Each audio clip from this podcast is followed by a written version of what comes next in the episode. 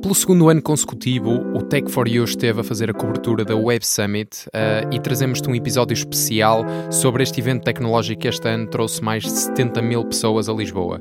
Fica desse lado para mais um episódio de Tech for You. Tech for You.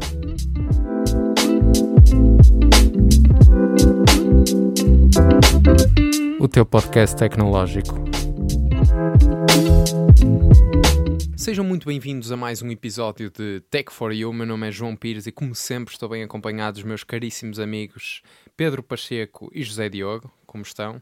Ora, boa tarde a todos os nossos ouvintes. Boa tarde, boa noite, bom dia. Olá, do sítio onde senhor. estiverem a Depende, ouvir-nos. exatamente, depende do sítio onde estiverem a ouvir-nos. Bem-vindos a mais um episódio de Tech for You. Exatamente. Um Um episódio, episódio- especial, Especial, diferente, não é? diferente, exatamente. Hoje Ora, não vos vamos trazer notícias, não vamos falar sobre a Black Friday. Vamos trazer outro tipo de novidades, é verdade. Mas, mas neste que é o dia oficial da Black Friday, que diga-se aqui fazendo um à parte, já se tornou quase na Black Week e em muitos casos na Black Month, porque já começa com demasiada antecedência. Eu acho que qualquer dia vamos ter um Black Year, ainda estou à espera que esse conceito chegue. Ahm, mas a verdade é que hoje não estamos aqui para falar disso, não estamos aqui com as nossas habituais rúbricas onde temos notícias nacionais e internacionais do mundo da tecnologia. Estamos sim para fazer um episódio especial sobre a Web Summit. Sobre o Mundial do Qatar. Não, não, também não, Zé. Por acaso não era mal acho, pensado. Acho que isso seria preciso de toda uma panóplia de episódios. só também para- acho só que para sim, só para o- discutir um bocado o Mundial Qatar. É. Uh, mas olha, nós cá estamos para discutir a. Web Summit um, e vamos Adiante. então uh, ter vamos então ter um episódio especial uh, sobre o evento tecnológico onde pelo segundo ano con- consecutivo marcamos presença e onde fizemos a cobertura. E eu se calhar vou começar precisamente aí por a, por a questão da cobertura um, e vou relembrar aqui aos nossos ouvintes aquilo que nós fizemos ao longo dos quatro dias do evento. Um, para além da cobertura que fizemos nas nossas redes sociais através da publicação de fotografias nos, nos stories, uh, nós fizemos também uh, artigos escritos para o site da Engenharia Rádio, fizemos o resumo do primeiro dia, ainda antes desse tínhamos feito uh, um artigo que, que fazia a antevisão do, do evento uh, 2022, da edição 2022 da Web Summit, uh, e fizemos também um artigo que incluiu todas as conferências de imprensa, não todas da Web Summit, mas todas aquelas em que tivemos presentes. Uh, e, portanto, é um artigo um, um quanto extensivo, mas bastante completo para quem quiser uh, recordar aqueles que foram os testemunhos de quem, de quem por lá passou. Podem encontrá-lo em engenhariaradio.pt. Ponto PT. Se tiverem dificuldade em encontrar o artigo, aquelas vezes é um bocadinho sketchy encontrar eh, os artigos mais antigos, mandem-nos uma mensagem. Nós... Exatamente. Senão também podem ir ao separador notícias, podem fazer um bocadinho de scroll ah, e alguns deverão encontrar os artigos. Mas isto porque estamos a falar do site da Engenharia Rádio, porque em princípio no Instagram já nos seguem e estão a par de tudo Exato, estamos a assumir isso já. Se não o Estamos- fazem, acho que devem fazer. Exatamente. Mas para além destas coberturas, nós fizemos ainda vídeos diários para, hum, para o nosso Instagram. Uh, fizemos as, as publicações que já tínhamos feito à semelhança do ano passado, as publicações com as fotos uh, que marcaram cada um dos dias da, da Web Summit. E este ano, também à semelhança do ano passado, mas eu arriscar-me a dizer que talvez não só em, em maior quantidade, mas também em qualidade, fizemos três entrevistas bastante especiais. Ah, aliás, cada um de nós fez, fez uma entrevista. Eu fiz uma, o Zé Diogo fez outra, o Pedro fez outra. Ahm, e, portanto, vamos também neste episódio passar cada uma das entrevistas para que vocês ah, possam nas ouvir na íntegra, caso ainda não o tenham feito na, através do nosso Instagram, exceto a entrevista do Zé Diogo, que será um exclusivo deste episódio e que, portanto, terão acesso à mesma de forma, de forma exclusiva neste, neste 27 episódio de Tech for You eh, e também o sexto episódio especial. Antes de passarmos para a primeira entrevista, então, porque se calhar já, já estarão os nossos ouvintes curiosos, eh, eu gostava de perguntar a cada um de vocês, e a ordem é um bocadinho, é um bocadinho random, eh, o que é que vocês acharam da vossa presença na, na Web Summit? Eu sei que para o Pedro, e vou fazer aqui uma, uma contextualização, para o Pedro foi a segunda vez como mídia, porque o ano passado eu e o Pedro também já tínhamos ido.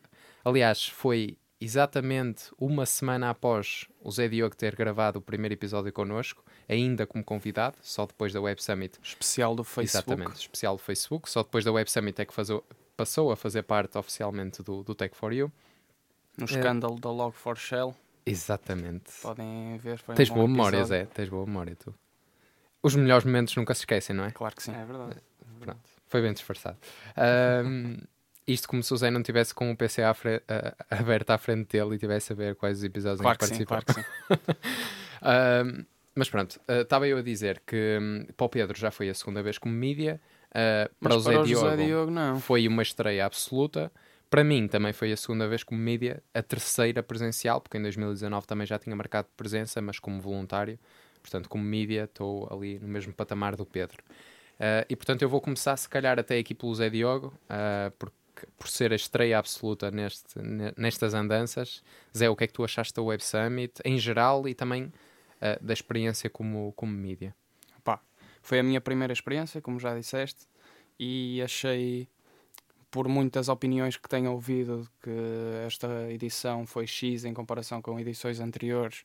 Achei que o ambiente era, era incrível, para além de ter sido eh, o ano em que a Web Summit se tornou o maior evento tecnológico do mundo, eh, só por aí já foi Já cativante. foi marcante, sim.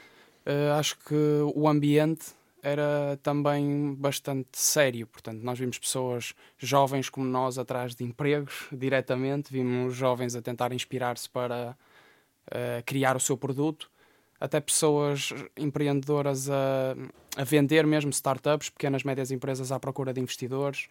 Uh, tínhamos mesmo CEOs e pessoas de altos cargos em gigantes tecnológicas e foi brutal.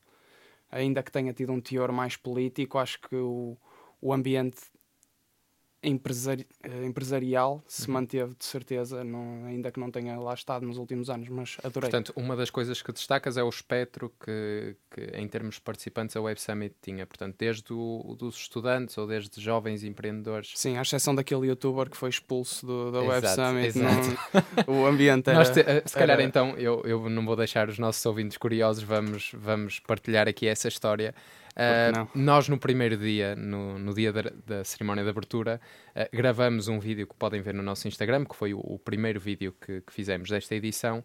Uh, no entanto, como devem compreender, aquele vídeo não foi gravado à primeira, porque há sempre um erro ou outro que, que acontecem e, portanto, tivemos que regravar. E numa das vezes em que tivemos que regravar, tal deveu-se ao facto de um youtuber, que se calhar muitos de vocês conhecem, Zé, relembra-me qual é o nome. Pedro Lourenço. Pedro Lourenço. Ele interrompeu o vídeo que nós estávamos a gravar ahm, e ele estava, ele e o, e o, O cameraman. e o cameraman estavam os dois com um passe parecido com o nosso, claro, com, com um nome diferente, mas também, ahm, também eram mídia. Ah, e ele Tinham com todo- acabado de arranjar o passe mídia, sabe-se lá como, não sei se já viste como. E ele, e ele com todo à vontade, já, já, já partilha, já, mas deixa-me só acabar esta, esta parte. Ahm, ele com todo à vontade interrompeu o nosso, a nossa gravação, começou a dizer: Vocês também são mídia? Eu também sou mídia e tal, e começou-nos a cumprimentar. Team mídia! Como se nós fôssemos Não, mas ele foi amigos há- há assim durante. Não foi só ali, não é? Sim, ele foi assim durante toda a cerimónia de abertura, aliás, tanto que ele chegou mesmo a, a abusar tanto e a ser expulso da Web Summit. O canal dele é muito à volta de É um procurar bocadinho à volta títulos disso, dramáticos, procurar É. ser, levar um estalo de uma, de uma mulher é, é uma coisa positiva, porque é algo para o vídeo. Ser Eu- expulso do Web Summit, brutal. Eu até vi que ele, ele invadiu a gala dos Globos de Ouro, se não Sim. tenho erro. Há um vídeo disso. Portanto, Encontrou o Vasco Palmeirinho e tinha ido lá uns dias à rádio comercial a dizer que tinha consumido drogas com ele. Ah pá, devias ver o Vasco Palmeirinho em drogas, acho que era em cocaína ou qualquer coisa. Exato. Opa. Mas adiante, vamos voltar agora ao Mas estavas a falar como é que Tava. ele conseguiu o passe. Literalmente foi à zona onde nós eh, entrávamos pela- depois das bandeiras. Certo. Falou lá com uma rapariga na, na Media Village, junto à, à entrada dos, da Cloakroom. E, E arranjaram um passo. conseguiu o Ele passe. mostrou lá o canal de YouTube. Se calhar já não vai conseguir para o ano, de certeza. Já deve ter ficado marcado aquele nome. Opa, provavelmente. Bem, mas pronto, foi mas isso que eu achei da Web Summit. Estavas a falar ambiente, à exceção deste, do- deste Uhum. outlier, foi, foi muito sério e toda a gente estava num espírito de partilhar conhecimento, aprender, procurar oportunidades e gostei do ambiente e estar lá como mídia foi especialmente porreiro. Ainda bem, ainda bem, Zé. Mas diz-me uma coisa, vou só tentar aprofundar um bocadinho mais isso. Em termos de, de talks e assim, houve alguma que tivesse captado a tua especial atenção ou, sei lá, algum, algum pavilhão até da fila ou algum dia que tenha sido mais especial pelos conteúdos que, que trouxe, um, que, pronto, que, que, a Web Summit trouxe ao, aos mais de 70 mil participantes que passaram entre o Altice e a FIL? Pá, acho que no último dia, se bem me lembro, falou o Brad Smith, Exatamente, da, Microsoft. da Microsoft e a palestra acho que foi, na minha opinião, a melhor, a mais marcante, uhum. a melhor preparada. Brad Smith tem sido presença habitual na Web Summit e confesso que também já em 2019 tinha ficado bastante surpreendido pela, pela intervenção dele, que aliás na altura foi das minhas favoritas, não a favorita porque nesse ano Edward Snowden falou no evento e portanto quando o Edward fala eu acho que é quase como um deus, uma pessoa fica logo fica logo a achar que aquela intervenção foi a melhor Isso foi sem, sem 2000 ouvir as outras. 2019. 19. Foi logo na cerimónia de abertura. Muito bem, mas como mídia, estavas a dizer que também gostaste bastante da experiência. ah, qual foi para ti o, aquela, aquele fator mais, mais surpreendente? Algo que tu não tivesses à espera, se é que houve algo, e que, e que tu tiveste durante o evento? Que não estivesse à espera. Pá, eu não estava à espera de nada. Não, como era a primeira vez. Foi não- tudo surpreendente. Foi então. tudo sur- surpresa e habituei-me rápido. Uh, Surpreendi-me com a quantidade de dinheiro que as pessoas estavam dispostas a pagar para estar naquele evento. Surpreendi-me com, Com o valor das empanadas também, não é? As empadas. Sim, 4 euros pareceu-me um valor aceitável no meio dos preços que lá andavam. Exato. Quanto é que custava, Pedro? Relembra-nos. Quanto é que custava na Web Summit, só para os nossos passado. ouvintes terem a ideia? Quanto é que custava um copo de vinho e um, um, um Dois- bolinho de bacalhau? dois. Não, eram dois rissóis. Dois, Dois rissóis, rissóis e um copo de vinho. E um copo de vinho, O ano passado eram 12 euros. 12 euros. E este ano? Não sei, não vi.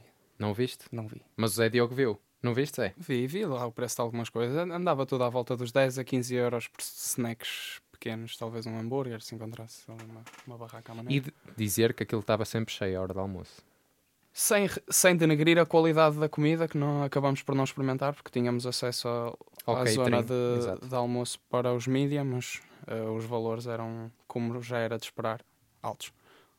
Exatamente. De resto, surpresas.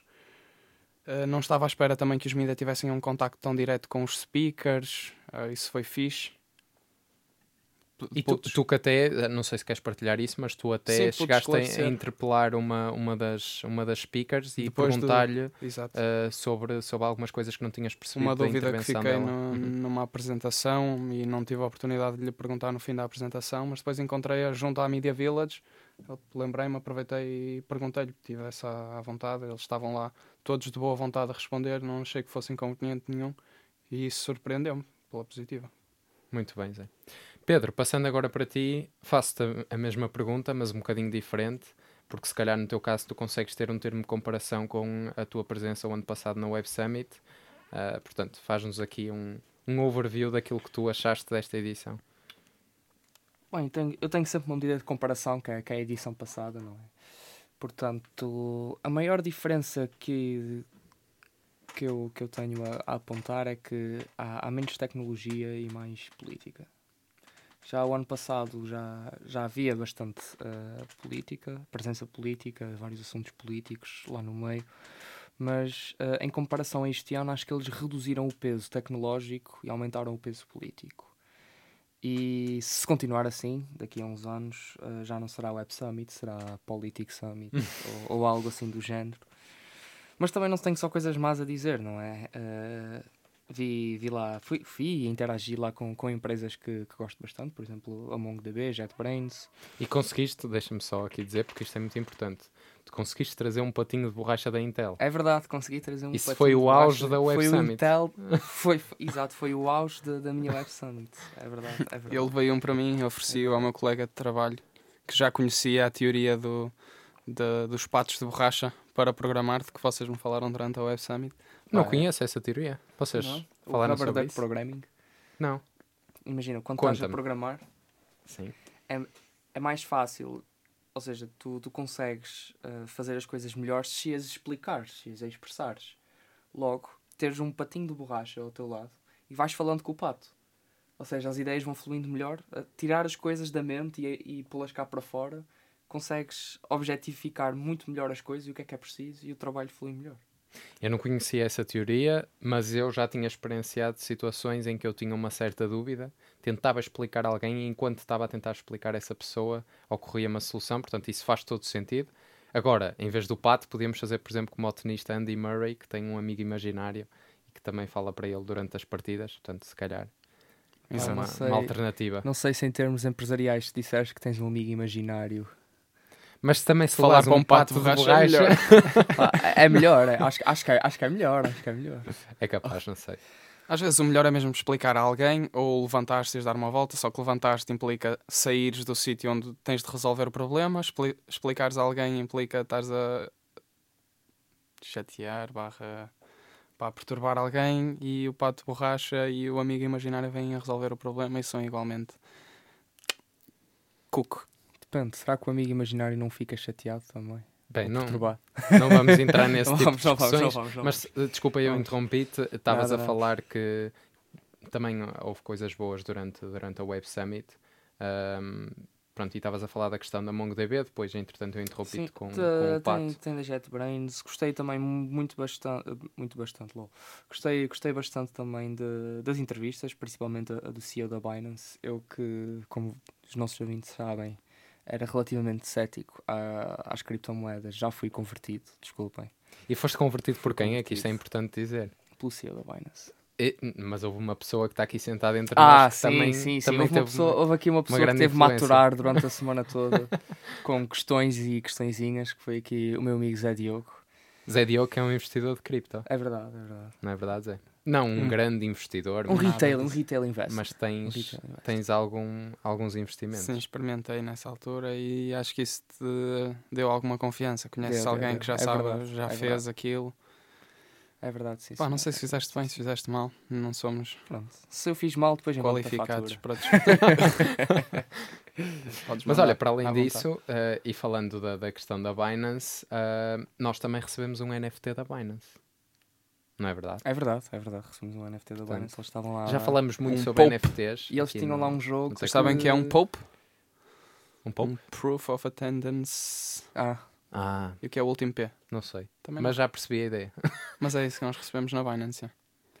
e eles estavam lá a dar 0.2 bitcoins eh, aos 10 primeiros, não estou em erro? Não, 0.1. Era uma Bitcoin a dividir por 10. Portanto, era Ah, ok, 0.1. 0.1. Na altura, yeah, 2 mil euros na altura. 2 mil euros. Que agora já não é acordo- 2 mil euros, já agora não. já são 1500. 1500, quase a rondar os 1600. Mas por acaso já isso é interessante. Olha, explica-nos qual era o objetivo, Pedro. Ou como é que se ganhava esses Aquilo, 0.1. eh, aquilo tinha um jogo, nós premiamos o botão e aquilo começava um contador muito rápido e o objetivo era ficar o mais próximo dos 70 mil. 70 mil, não era? era Eh, se- 69. se não era 70 mil. Era Era 70 O primeiro, 70 mil? o primeiro na altura tinha 69, 99, qualquer coisa. Exato. Só que o problema é que aquele botão tinha um delay.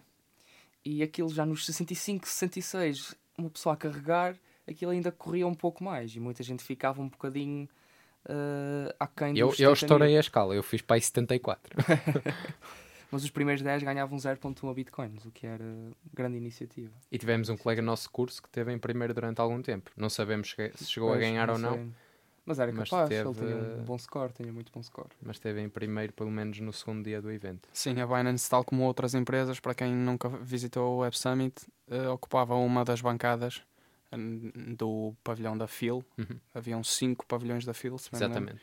E dentro de cada pavilhão, para Aliás, além de... eh, há quatro pavilhões da FIL, mas foi construído um quinto numa estrutura daquelas removíveis, em- Era uma, uma tenda, espécie era uma de tenda, para aguentar com a quantidade de pessoas que para, foram para ano. suportar a quantidade de pessoas e empresas e, portanto, sim, na realidade acabavam por ser, por ser cinco. Certo, e lá está, em cada um desses cinco, eram quatro ano passado, cinco palcos do pavilhão da FIL, para além de dois palcos, tínhamos, eh, não sei se podemos dizer barracas, não era uma, pronto, era, tinha Stands. stands de, de empresas eh, para partilharem brindes, oferecerem informações sobre a empresa, talvez procurar eh, novos funcionários, tudo e mais alguma coisa. E Sim. tivemos conversas muito interessantes em vários, em vários pavilhões. Eu estou-me aqui a recordar que o Pedro teve uma conversa bastante interessante, pelo menos na Intel. Sim, por causa Ah. do programa de, eles têm um, tive não só na, no stand da Intel, mas à volta do stand da Intel, em cada canto, eles tinham lá ah, startups do programa deles, que é a Intel Ignite, e havia lá duas que eu, de cibersegurança que fui lá falar e fiquei, fiquei fascinado pelo- pelos conceitos que eles, que eles apresentavam, que eram, eram bastante inovadores, bastante inovadores. E tenho outra coisa, outra coisa má a apontar, Força, Pedro. que é Cristina Ferreira, se tu estás a ouvir isto, porquê? Porquê? É É uma, só é uma que eu excelente pergunta. Ah, Para quem não viu a Cristina Ferreira, eh, Não veja também. Quer dizer, depende. Depende do nível de sanidade mental com que quer ficar. nós não sabemos bem o contexto, mas não sei se é preciso contexto. Acho que, independentemente do contexto, continua a ser ridículo. A Só partir pa- do momento em que tu vais Uhum. A milhares de pessoas o verbo to be e horas depois no Instagram metes uma foto com uma descrição em inglês com erros, Sim, é, ela queria incentivar as pessoas a aprender inglês, tal como Não, ela é que provavelmente cima- também está a aprender É que ainda por inglês. cima o telemóvel gente tem um comete erros. corretor ortográfico, Sim, não é? corretor. Portanto, e Mas mesmo, então- mesmo que tivesse só para português, podia sempre usar um, um tradutor qualquer e, e não teria esses erros. Ó Pedro, eu, eu não sei se tu já terminaste eh, de falar como é que te sentes em relação à edição deste ano, mas eu fiquei com algumas dúvidas em relação ao que disseste. Uma delas é, pronto, já, já contava com essa opinião de ter um teor mais político do que teve em anos anteriores, mas podes dar-nos um exemplo? Eu sei que esteve presente o Presidente da Câmara de Lisboa, os Carlos Moedas, e para além disso, eh, dessa apresentação, a conferência de imprensa, o que é que achaste que contribuiu para que o conteúdo fosse tão político? Eu acho que não foi. A presença do, do Carlos Moedas costuma ser eh, Habitual. habitual porque é, é o Foi no ano passado Câmara. a primeira vez que ele Certo, apareceu, sim. não é? Vocês já o tinham visto. Ma- Mas é o Presidente da Câmara de Lisboa, ainda se dá, ainda vai que não vai. Mais o Presidente da República, pronto, evento internacional. Agora, por exemplo, o ano passado, e corrijo-me se eu estiver enganado, era eh, o movimento Black Lives Matter. Uh, houve uma talk sobre isso, não tenho a certeza se foi na cerimónia de abertura, mas julgo que sim. Houve, houve que eu lembro-me que eles estavam a pôr a música, que é quando passa os 15 minutos da talk. Exatamente, e continuou a pôr talk. música e a senhora continuou, continuou Sim, e sim, puseram toda música a três ou quatro vezes até ela querer ir embora. Mas pronto, isso também já é outro assunto. e Sim, essa história eu nem, nem sei de que é que estás a falar. Houve alguém que não, uma speaker que não quis sair do Não, palco. só, isto é importante, se calhar, explicar aquilo que o Pedro estava a dizer, é um bom ponto, uh, só aqui como curiosidade também para os nossos ouvintes, que é, um, ou seja, em cada talk uh, da Web Summit há um período definido que nem sempre é igual, o único, t- a única duração que é igual é para aquelas uh, startups que vão lá participar no concurso da Web Summit, essas têm todas o mesmo tempo. Depois as outras talks, dependendo do convidado, dependendo do conteúdo, vão tendo, ahm, vão tendo a sua duração específica. Ah, o que acontece é que a Web Summit, assim que ah, o tempo ah, daquela, previsto para aquela talk termina, começa a colocar uma música que vai em fade-in, ou seja, começa muito baixinho e começa a aumentar o som Isto no palco central da Altice no palco central da Altice e nos outros todos nos também. outros. Uh, que é para avisar precisamente, aliás, isso aconteceu numa das, uh, das talks que nós fomos ver este ano, da Mitchell Baker, aliás, uma das pessoas que nós entrevistamos.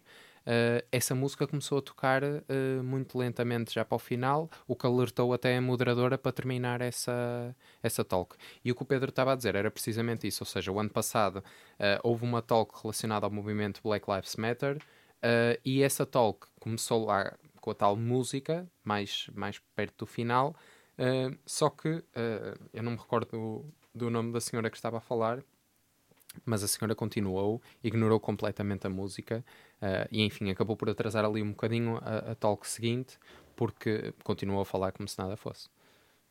Era isso, não era, Pedro? era, era Mas ac- tu concordas? Acredito, acredito que não, não tenha sido. Eu gostava só de ouvir até ao fim o que o Pedro tem para dizer relativamente à explicação do porquê de ser um evento político. O Pedro ainda estava a falar do ano passado, ah, mas para já estou a concordar com o, Pedro, com o que o Pedro está a dizer. Mas depois também terei a, a minha opinião a dizer sobre isso. Porquê é que se está a tornar um evento mais político? Eh, no ano passado, nós tínhamos aquelas, aquelas bancas daqueles países, mas eram só duas ou três. Que bancas de que países? Era lá. do- Eh, Tu, Não, e este ano também não- tínhamos. não viste lá, eh, por exemplo, a banca da, da França, da Espanha, da, Da Ucrânia da também. Ucrânia. Tinha Nem lá. Mas isso. tinha, tinha lá. Uh, nos últimos anos, eu, eu lembro-me, por exemplo, Nem em por isso. 2019, e recuando aqui um bocadinho, uns anos mais atrás, 2019 tinha o Reino Unido, na altura, se não estou em erro, ainda não tinha saído da, da União Europeia, tinha a do Reino Unido, tinha a da Comissão Europeia, essa até acabo por achar um bocadinho normal, porque eles têm o programa de startups da União Europeia, portanto faz um, um, um, um bocado de sentido. Uh, e depois, se não estou em erro, em 2019 só tinha mais a banca do Qatar. Qual é o O objetivo destas passado- bancas Ah, e internacionais? a de Portugal, como é óbvio. Eu acho que é promover, hum, promover os países como um bom local para empresas que estão, se calhar, a pensar ou abrir escritórios num outro país ou até eh, estabelecer uma presença física, eh, terem alguma. Influenciar alguma- aquele mercado Exato. tecnológico a, Acho que a sim. subir. Mas o que o Pedro está a dizer também é verdade, porque eh, o ano passado já eram bastante, eh, bastante mais do que em 2019. Eh, já tínhamos pavilhões da Abu Dhabi, já tínhamos eh, da Polónia, se não estou em erro.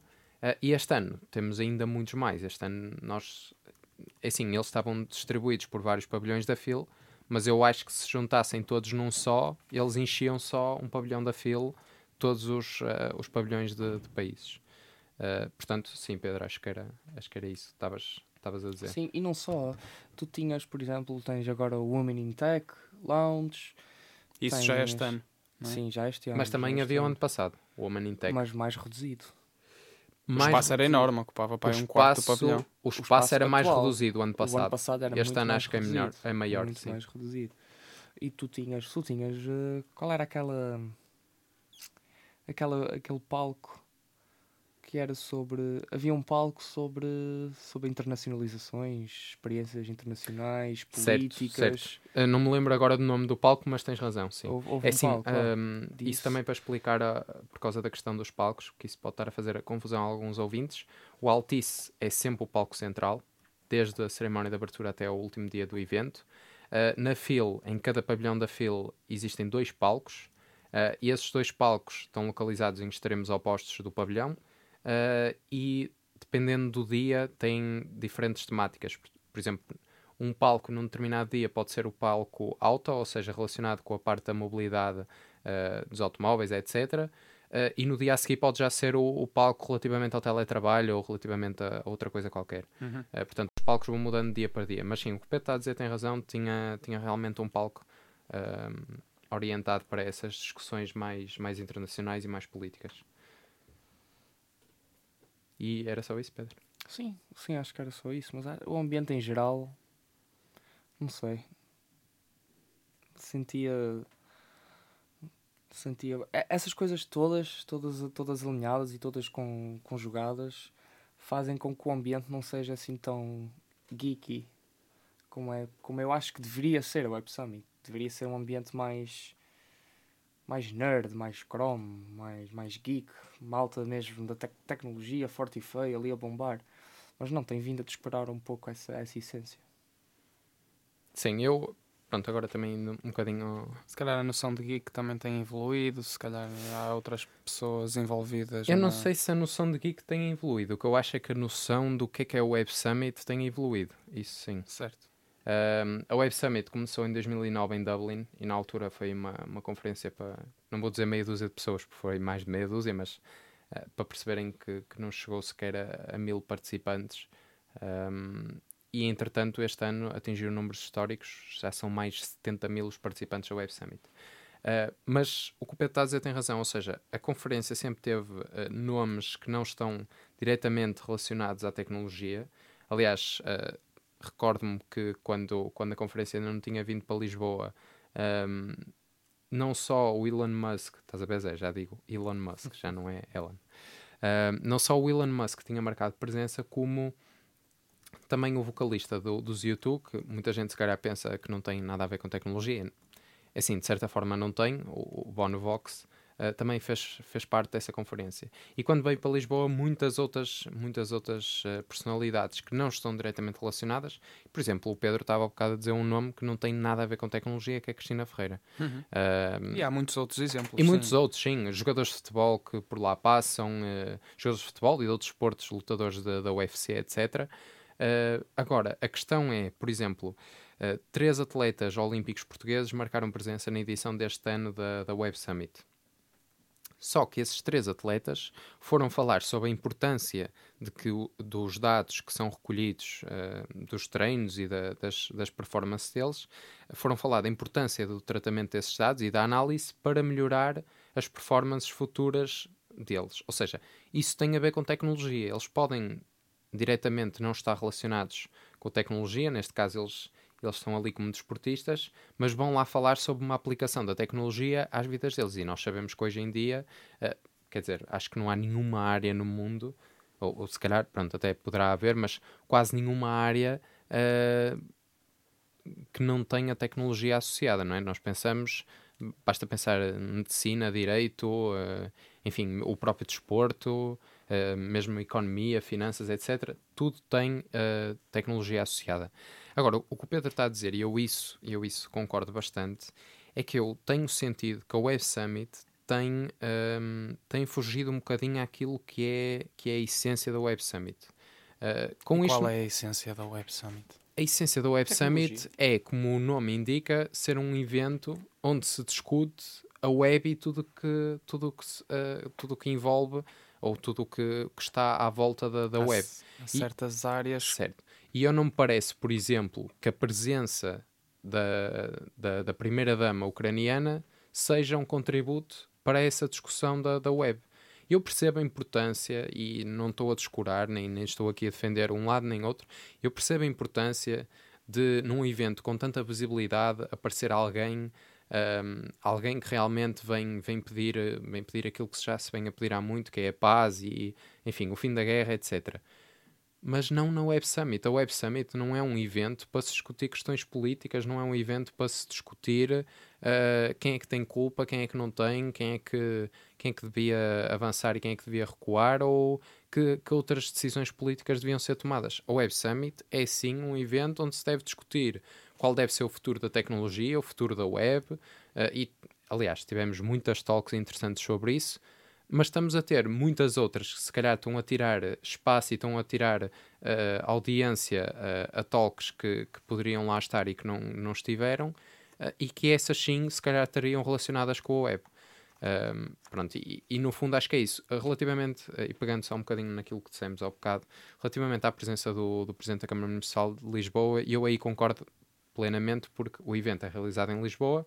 Um, o financiamento para a Web Summit vem do governo português e vem da Câmara Municipal de Lisboa, portanto, acho que faz todo o sentido Carlos Moedas marcar, exatamente em parte, acho que faz todo sentido Carlos Moedas marcar presença no evento. Aliás, porque ele também não teve nenhuma intervenção em concreto. O ano passado teve uma, é verdade, e este ano não teve assim nenhuma grande intervenção. Exceto o principal objetivo dele de apresentar a, a fábrica do unicórnio. Exatamente, exceto esse, esse principal objetivo, que lá está, mais uma vez, está relacionado com tecnologia, portanto Exatamente. faz todo sentido. E a presença do Presidente da República Portuguesa também faz sentido na cerimónia de abertura e na cerimónia de encerramento, eh, porque lá está, aí são momentos. É o uh, nosso Presidente é o nosso presidente e são momentos em que. Se bem que, uh, desculpa, se bem que a abordagem do nosso presidente nem sempre é melhor. Não? É? Exato, quando, quando ele puxou o pé de Cosgrave, não sei é se vocês repararam nesse vivo, momento. E quando ele disse que aquele speaker estava com, em pior com estado do que ele, coitado do senhor. Vivo. Ah, exatamente. ainda estava, ainda estava vivo. vivo. O Noam Chomsky. Ah, Chomsky. Pronto, é humor. Ninguém leva não. a mal, exceto nós. One superpower, two superpower. não é verdade? Como é que foi, Pedro? One superpower, two superpower. One superpower, two superpower, three superpower. E depois, some, e depois some came... dele, eu, eu, Como é que ele foi? Pode, pode ser, Because of the pandemic, que ele disse qualquer coisa assim. Pode, pode ser de mim, mas o inglês dele foi muito. Não sei, sei quem é melhor, o dele ou do Ronaldo. Muito embrulhado. Não parecia sei. Que ele, Olha, uma boa pergunta do que Zé. ele queria despachar ou parecia que ele não sabia falar inglês. O que, o que eu desconfio, eu desconfio muito dessa segunda, porque pá, é, é, é, a entidade máxima política cá em Portugal, é o representante máximo cá em Portugal. Ele estudou o quê? Estudou Direito, se não estou em erro. Estudou Direito, sim. Portanto, ele deve saber minimamente falar inglês bem. Portanto, fico mais é com a primeira impressão que ele só estava ali a tentar... É preguiça. Zunga, zunga, Era zunga, um inglês... Há preguiça. É, Sai como é, sair. É, que ele estava mesmo embrulhado. Mesmo embrulhado. Pronto, Pedro, Muito bem. se tu achas. Mas, mas pronto, essencialmente, ahm, e só para concluir aqui a minha, minha visão mais política, eu concordo com o Pedro, acho que o Pedro tem toda a razão. E o que eu espero, essencialmente, para os próximos anos é que a Web Summit volte à, à essência do, do evento tecnológico que é eh, e que aproveite este, este crescimento que tem tido nos últimos anos em termos de número de participantes, aproveitando também agora o pós-pandemia, eh, que já se viu que foi mais uma das razões motivadoras para que tanta gente viesse ao, ao evento, eh, depois de, de uma das edições até da Web Summit ter realizado em formato online, que foi a de 2020. Um, e portanto espero bem que Paddy Cosgrave e toda a restante organização do evento uh, ponderem uh, realmente aquilo que querem para o Web Summit, porque se quiserem, e não há mal nenhum nisso, mas se quiserem tornar um evento mais, mais geral de discussão sobre muitos temas, então façam um evento ao estilo do TED, que, que, que está mais relacionado com a discussão de qualquer tema. Até porque tivemos pessoas do TED lá também. Exatamente. E deixemos a Web Summit para a discussão de, de, de assuntos tecnológicos, porque foi, foi para isso que a Web Summit foi criada. Ora, eu sei que vocês não me perguntaram o que é que eu achei da Web Summit, mas eu vou dizer na mesma. A menos que vocês não Isto é, queiram. é circular, isto é circular. circular, não é? Isto é circular. Eu percebi. Vocês implicitamente vocês perguntaram, só não verbalizaram. Ah, mas no meu caso, eu tive presente em 2019, ah, na altura como voluntário, e devo dizer que, para além dessa questão política que o Pedro levantou, de 2019 até este ano, eu senti que o cartaz da Web Summit, portanto, ah, os oradores que por lá passaram, em termos de qualidade, em termos de quantidade até julgo que aumentou, mas em termos de qualidade eu julgo que diminuiu. Porque se formos a comparar os nomes que tivemos em 2019, depois que tivemos em 2020, 21 e 22, uh, se calhar, lá está, nem é bem a, questão, se calhar usei mal a expressão, não é bem a questão de qualidade, mas comparando a quantidade de nomes uh, de grandes empresas tecnológicas que tínhamos em 2019 e que temos agora, a diferença é bastante, porque agora temos muito mais nomes políticos uh, sonantes do que nomes tecnológicos. Uh, e portanto acho que essa é, é a pior uh, a pior característica e evolução que a Web Summit está a ter. Fora isso, como mídia, eu diria, e comparando com o ano passado, eu diria que esta foi uma, uma experiência única e não vou dizer muito melhor que o ano passado, porque o ano passado também foi muito boa, mas nós este ano tivemos, tivemos a oportunidade de entrevistar três pessoas que eu não, enfim, não pensava que, que seria possível entrevistar. Só E- não pudemos fazer eh, este episódio diretamente no podcast booth da Web Summit, Exato, não é? Como isso, também puderam. foi, isso também foi uma das coisas. Nós, no ano passado, eu e o Pedro gravamos lá um episódio. Este ano não foi possível porque já estava completamente, ahm, completamente cheio em termos de marcações. Portanto, essa também foi uma. Enfim, eu não diria uma coisa má, foi algo que simplesmente, se calhar, se tivéssemos manifestado o nosso interesse mais cedo, talvez até tivéssemos conseguido a nossa, a nossa reserva e a nossa hora. O que é que deste prioridade? Se não foi a Nós demos. marcar o episódio. Nós demos prioridade, se calhar, às entrevistas, Às e daí entrevistas. também ter resultado em três grandes entrevistas que vamos passar neste episódio, Uh, mas também uh, à cobertura máxima. Claro que é impossível a um só participante estar em todas as sessões da, da Web Summit, a três participantes também é impossível porque há mais de três palcos. Uh, agora, nós conseguimos fazer uma cobertura muito mais alargada este ano do que o que fizemos o ano passado, só eu e o Pedro, porque com mais uma pessoa acaba sempre por ser mais, mais completa. Uh, em termos de conferências de imprensa também gostei bastante. Uh, há outro aspecto que vocês não mencionaram. No caso do Zé, tu não tens uh, termo de comparação, mas no caso do Pedro tem.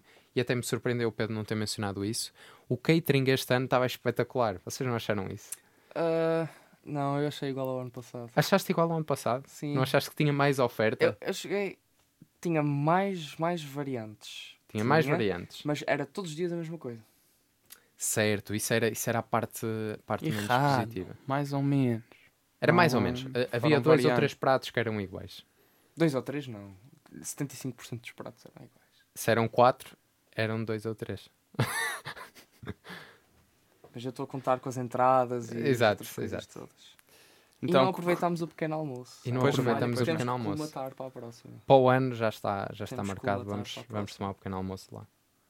então gostaste como mídia, como Gostei como atendi, mídia. tiveste ali uma comparação esquisita com o ano passado em termos de oradores, mas, sim, sim. Mas Como tudo atendi, eu acho que as duas coisas a mencionar é realmente essa comparação com os oradores dos últimos anos e a, e a questão política que o Pedro muito bem eh, mencionou, porque acho que acho que tem razão, é um, é um ponto de vista bastante válido.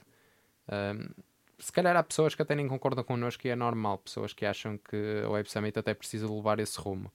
Uh, enfim, mas cada um terá a sua opinião. A nossa opinião, e muito influenciada por aquilo que é o nosso, nosso background académico, uh, nós gostaríamos que a Web Summit fosse realmente mais tecnológica do que é.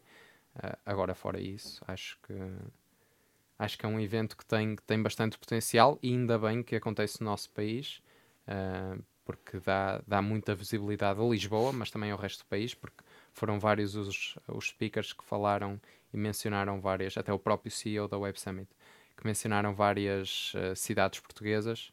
Portanto, eu acho que, que isso é, é uma mais-valia para a economia portuguesa um, e também para, lá está, para a visibilidade de Portugal na Europa e no mundo. Boa. Epá, acho que no meio de todas as confusões, desde colunas a cair do teto, ah, esse também foi um bom episódio. comboios a descolar-se do teto, é muitos problemas com o teto, acho que foi uma experiência muito fixe e espero que em 2023 lá estejamos. O Tech Exatamente. for You possa fazer a cobertura a novamente. Cobertura. Muito bem. Ora, Sem pois mais bem, demoras. sem mais demoras, vamos então avançar para as entrevistas que nós fizemos um, vamos introduzir assim a primeira entrevista que nós fizemos. Vamos fazer por ordem cronológica. E a primeira entrevista que nós tivemos a oportunidade de fazer foi com a um, Executive Chairwoman e CEO da Mozilla Foundation e também da Mozilla Corporation, Mitchell Baker, uh, que numa conversa que inicialmente estava prevista para uma dúzia de minutos, acabou por se prolongar bastante mais porque a conversa estava agradável. Uh, ficamos a saber bastante mais sobre uh, o percurso académico deste, desta, desta executiva uh, e também sobre um, aquela que é a opinião da mesma relativamente ao futuro da privacidade e do tratamento dos dados. Portanto, fiquem desse lado agora para ouvir a nossa primeira entrevista.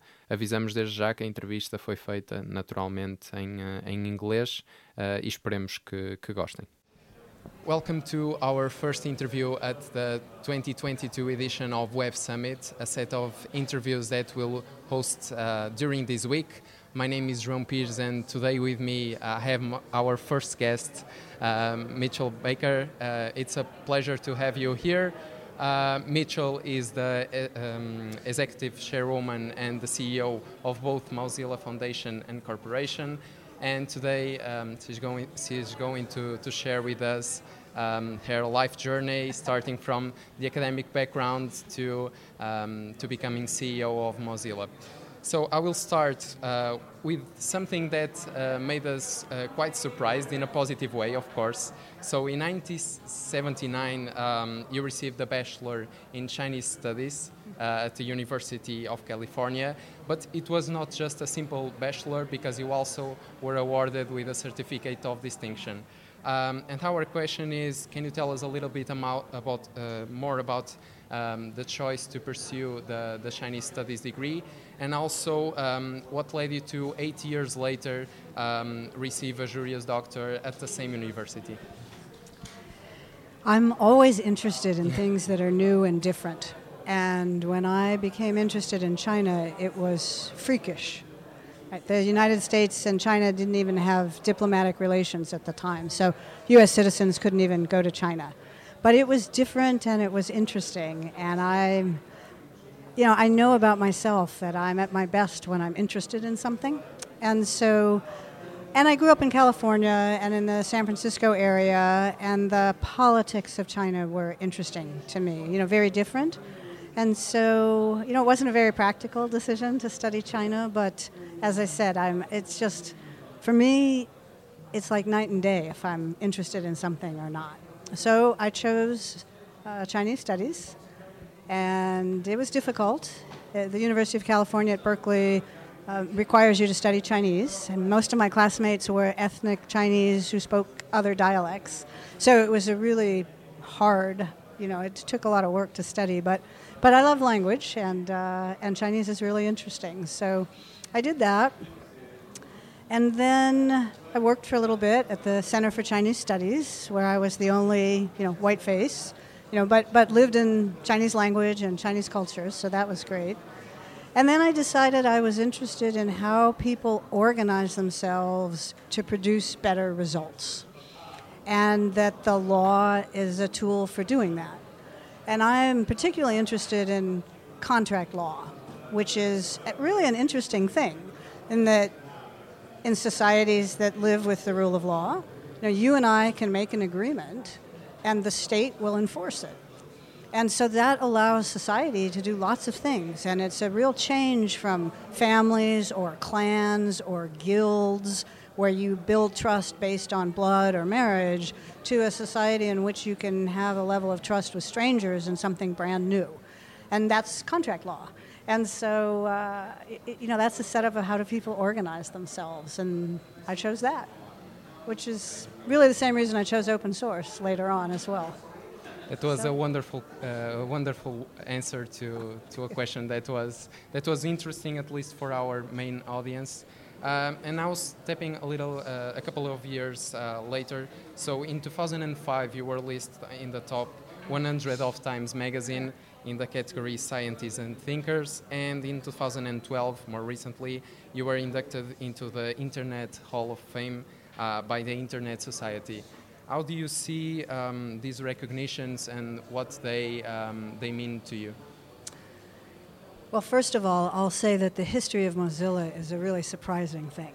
You know, when we started Mozilla, it too was unusual. It was before the idea of open had come into social life. You know, it was before Google, you know, before sharing, before open anything.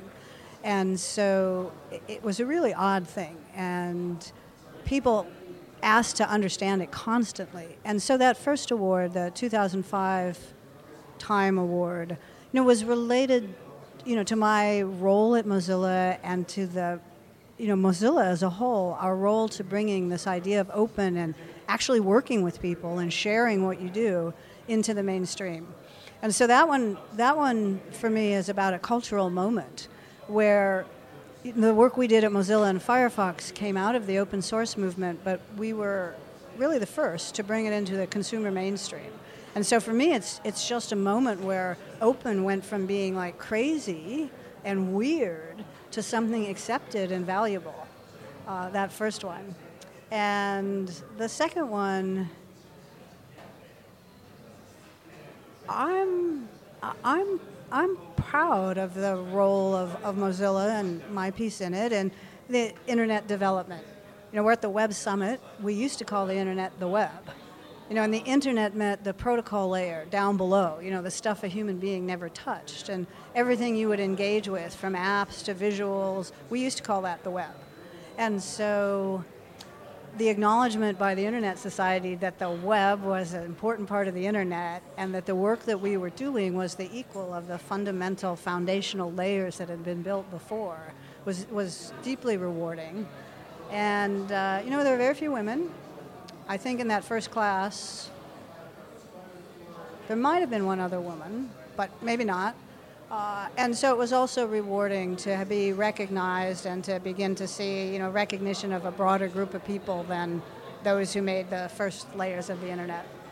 Um, so you, you said how innovative was Mozilla for, for the time. Uh, but my next question is actually related to that. So, do you think that the, the change to the tech world was abrupt, so it was too fast or too slow? The change to the tech world? Yes. You mean how quickly things are changing? Yes. Oh, I think we're challenged as human beings. Absolutely. I think it's probably not the first time in history where that's true. Certainly, I think the Industrial Revolution was massive change and disruptive change in what seemed a short period of time then. Um, but certainly, the pace of change is picking up. And I think, yes, you know, as human beings, we're not equipped to adapt that fast. Um, and so one of the things that we think about at Mozilla and in our products is that we have this immense power of the internet or uh, the data that's collected about us and the computing that can be done with all that data. And right now it's all aimed at us. Right? And, and, and what we don't yet have are products which take that data and the power of data and start with you or me and reach outward in the world to impact the world the way we want.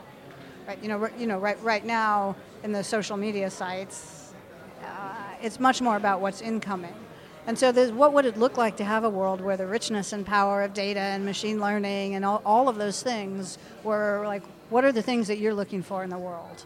Uh, and so, that's uh, takes a while to take a mindset like that and actually try and get it into products. So, we're slower at that than I want to be. Uh, but it's going fast, and I think I, I think probably going even faster. So. Okay, and Web Summit is certainly a place where we talk about the past and the present of technology, but there's there's a lot of discussion around the future of technology. And my next question is regarding the future of data privacy and intellectual property. So, how do you foresee the future uh, in those two uh, two areas? I'll start by saying I think the data revolution is just starting, you know, and the amount of data that will be collected will continue to grow. Uh, and I continue to think that you know sensors are cheap, so your shoes can have information about how you walk and your posture and your health. Your chairs and tables can all, can all do those things, and we're not yet seeing that in our world. So I, I think the amount of data will continue to be explosive for quite some time. And so that's going to be really challenged and, and challenging. And I, you know, regulation is always behind. Even if you get to a point where you believe it for the industry, you know, as Mozilla does, it's always behind. And so I think this is, I think that the ability for companies and entrepreneurs and founders to actually compete and try and build something different is really important. Um, even if it's not necessarily like a big commercial hit, because we don't, we don't know what the new products ought to be. And until we have some idea of what they look like, it's impossible really to expect a government to be able to guide or regulate well. And so I see increasing amounts of data. I see lots of new uses for them. I see the continued path that most of these uses are large organizations kind of aiming their might at us. Um, and an increasing number of people who are interested in, I want to build something different. Uh, and I'm, I'm interested in that. Uh, uh, you know, Mozilla's been doing that for a long time, and, and we see cycles.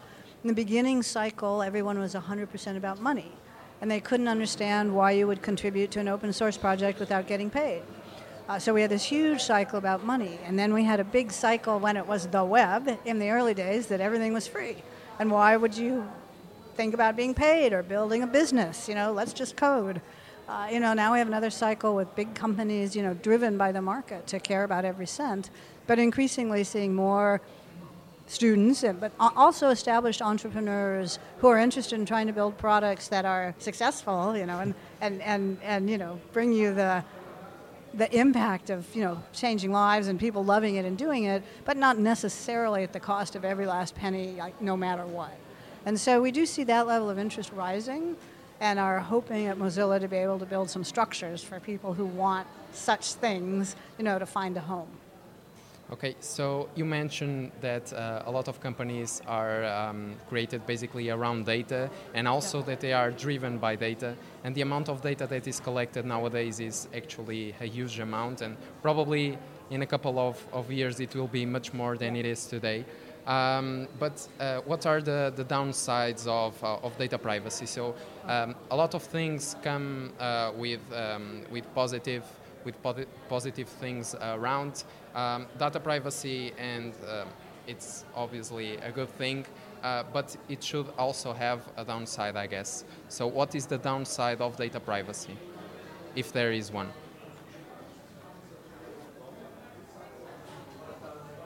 Okay, so let me just make sure I understand. Yeah. And that's assuming whatever we do for data privacy, yes. what, what are the downsides? What are it? the downsides to, to assure that we, we have the, the best privacy for, for the data that we collect? Ah, okay. What are the downsides or the troubles in getting to like yes. data privacy? Yes. Okay, so some of the downsides are Well, first I'll speak from the product product side. You know, some of the downsides are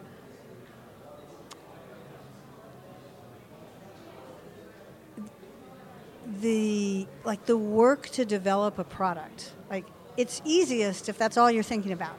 If you don't care about anything else, you know, and you're single focused, that's that's the easiest way to, to develop new things. but you don't develop the best things. I mean, you develop things that are deeply flawed. So I think one of the downsides of, of caring about data privacy is that like product development needs uh, to be adjusted and changed, and until that happens, it's going to be a little bit slower. Uh, and so um, another downside is like interoperability, because one technique for getting privacy is to say it was collected here for this purpose, it can't be used for any other purpose. Uh, and that makes sense in the current setting. But if I think about you know, information about me, I actually want it connected. Like it's more powerful when it's connected. Uh, and so, but but you want it connected in a way that benefits me, right? Like right now, probably, you know, a system with good data about me and you know good algorithms and has been watching me can predict my behavior better than anyone else, maybe better than me myself. Right? Like it just knows me better, or its predictive value of what I'll do is much higher. And so that's awesome if I controlled it and it was actually, you know, working for me and knowing my behavior or knowing that, you know, I tend to get grumpy or what makes me grumpy or, you know, a- and knowing that I don't actually want to be grumpy as opposed to being outraged. Uh, and so it's hard to, we don't yet have the tools to enable interoperability or use of data and privacy at the same time. So we have to develop those to make it work. Um, but, w- but, but we have to because this, this ability to know me better than I know myself is going to increase. And so, uh, you know, right now, it's got a couple uses. Get me to buy things. You know, you know, like the, the information about who you are and when you're happy and when you're unhappy and how you pay and what you're looking at and how many seconds you look at a particular image and how long you have to see it, how many times and what days before you're actually going to buy it. That's all out there right? And more recently, we've seen it used to spark outrage and political events, and so those things are going to continue. And so, despite the difficulties, you know, we, we have to build the systems. Uh, and despite the amount of data that is nowadays collected, Yeah. um, there there are a lot of efforts in terms of regulations and also to control how that data is Yeah. collected and also how, how it is used.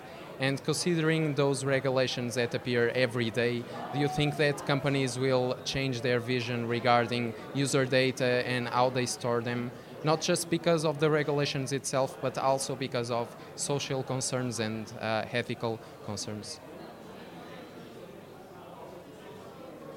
Well, I think it's hard for giant companies to change, um, partly because the market drives them. It's, it's you know it's it's easy to demonize a few people, you know, the leaders of those companies, and you know maybe that's right, um, but but it's also the market and the systems that we've set up that, that identify success and drive for success.